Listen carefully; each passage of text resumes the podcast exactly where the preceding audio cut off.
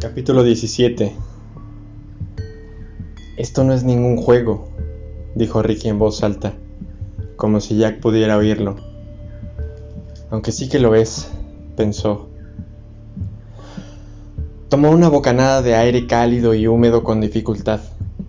Las sombras vespertinas procedentes del pantano y del bosque que avanzaban sigilosamente alrededor, rodeándolo progresivamente como si la oscuridad se estuviera apoderando de él, pero de momento se quedó donde estaba. Se dio cuenta de que ya no era un psicoterapeuta y tampoco era para nada un detective. No era, desde luego, un realizador de documentales. Alzó los ojos hacia la creciente penumbra y se preguntó en qué se había convertido. ¿Por qué no encontraba una palabra que lo describiera? Estaba rodeado de amenazas que intentaban engullirlo como arenas movedizas amenazas reales, amenazas posibles, amenazas imaginarias, amenazas próximas, amenazas remotas. Cada vez era más difícil distinguir entre los buenos y los malos, incluso él mismo. A lo mejor no los hay en esta historia y nunca lo sabrá, pensó. Sabía cuál tenía que ser su próximo paso. No sería hacer las maletas y huir, aunque los dos inspectores y Jack el destripador del oso de Parrington hubieran hecho que esa razonable opción fuera obvia, sería otra visita a la historia cercana. Ricky tuvo suerte. Las luces todavía estaban encendidas en el bufet del abogado. Estaba situado en la planta superior de un pequeño edificio de ladrillos rojos, en una estrecha y tranquila calle lateral bordeada de árboles. Solo había cuatro negocios en el edificio, un agente inmobiliario y un decorador de interiores en la planta baja, y un contable y un abogado en el primer piso. Los nombres aparecían en una lista en la puerta de cristal.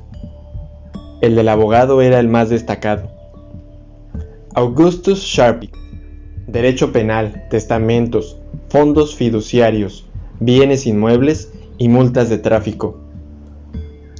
Ricky pensó que aquella selección abarcaba prácticamente todo lo que un abogado de una ciudad pequeña debía hacer para tener un bonito Buick último modelo, aunque no un Mercedes.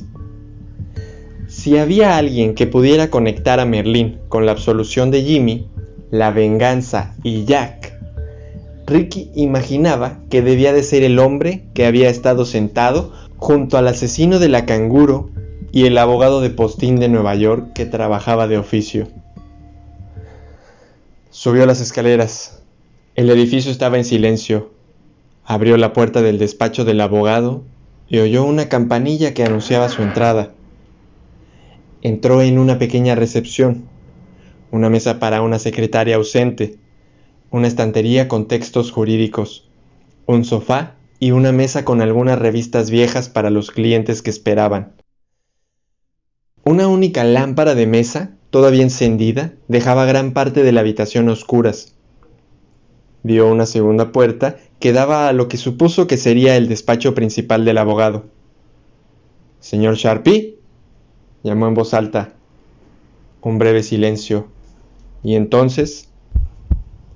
Estoy aquí, fue la respuesta. Ricky se dirigió hacia la puerta y la abrió. Lo único que vio al principio fue el cañón de una escopeta apuntándole directamente.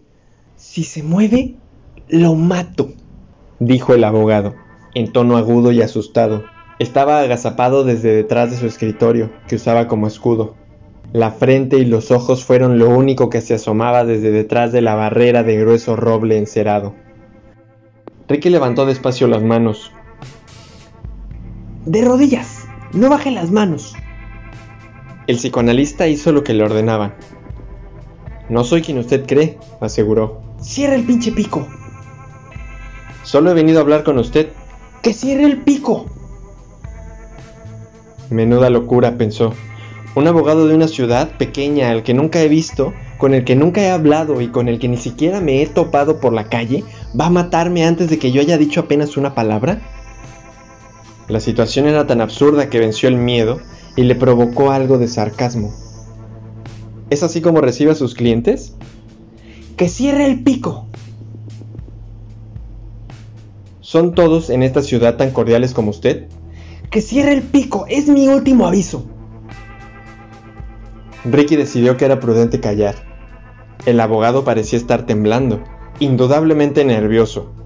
Era como si el miedo le hubiera puesto una venda en los ojos y un temblor en los dedos, uno de los cuales estaba tenso alrededor del gatillo de la escopeta.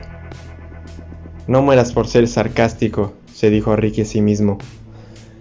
El abogado fijó la mirada más allá del psicoanalista, como si esperase que hubiera alguien detrás de él. ¿Ha venido solo? preguntó. Sí. No me creo ni una puta palabra. Quédese donde está. Como usted diga. Es usted quien tiene el arma. El abogado salió de detrás de su escritorio, avanzó con dificultad hacia la pared al lado de la puerta principal de su buffet, sin dejar de apuntar a Ricky con la escopeta, y barriendo después con ella el espacio de la recepción. Actuaba como haría el protagonista masculino de una serie de la tele. Ricky dudó de que el abogado hubiera disparado alguna vez la escopeta. El cañón de acero negro brillaba, y la culata reluciente de madera reflejaba la tenue luz. Nueva, recién comprada. Lo único que le faltaba era la etiqueta con el precio coleando del seguro.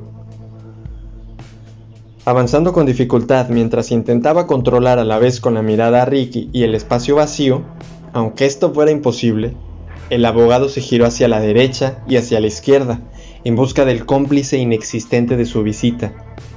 Finalmente cruzó la recepción, se asomó al exterior de la puerta de su buffet para comprobar la escalera y a continuación volvió a apuntar el arma a la cabeza de Ricky.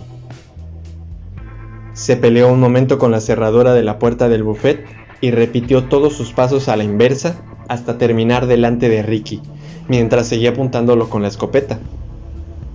Muy bien, dijo. ¿Quién chingados es usted?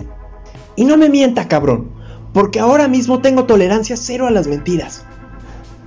Adelantó el cañón de la escopeta para recalcar sus palabras. Ricky reflexionó un momento. El letrero que tiene en la puerta dice derecho penal, lo que me indica que se mueve como pez en el agua entre toda clase de mentiras, dijo encogiéndose de hombros, a no ser que solo esté dispuesto a representar a personas casadas con la verdad, algo que dudo mucho. Diría que las mentiras son una parte necesaria de su negocio. No se haga el listo. ¿Quién es usted? Ricky ignoró la pregunta. Es probable que el difunto Jimmy Conway le dijese una de esas mentiras. Yo no maté a la pequeña Julia. No, señor, no fui yo. Fue otra persona. ¿Recuerda esa mentira concreta, señor Sharpie? Chingado, lo sabía. Soltó el abogado.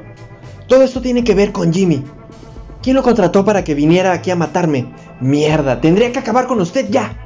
Movió el cañón de la escopeta como si se preparara para disparar, aunque Ricky sabía que a aquella distancia no era necesario que el abogado apuntara, bastaría con que apretara el gatillo, pero por extraño que pareciera aquello, cuanto más cerca se encontraba de la muerte, más tranquilo estaba. No sería una buena decisión. Un hombre desarmado de rodillas en medio de su despacho con las manos en alto. Usted es abogado defensor, ¿Cuáles supone que serían los cargos? ¿Homicidio involuntario? ¿Asesinato en segundo grado? ¿Asesinato en primer grado? En el Estado soberano de Alabama, eso es un delito capital. ¿Cómo llaman en el corredor de la muerte a acabar en la silla eléctrica? ¿Una cita con la vieja Chispas? Es ahí a donde iría a parar. El abogado se acercó lentamente con la escopeta. Defensa propia, aseguró. Sencillo de argumentar. Creo que no. Los médicos forenses demostrarán fácilmente que eso es mentira incluso en una ciudad pequeña como esta. En cualquier caso, ¿tiene algún arma más que pueda ponerme en la mano para que parezca que tuvo que defenderse? Lo dudo. El abogado guardó silencio un momento. ¿Y tiene muchos amigos en el cuerpo de policía local? prosiguió Ricky, hablando con frialdad. Esos inspectores a los que avergonzó en el estado, ¿le parece que se van a creer lo que les diga ahora?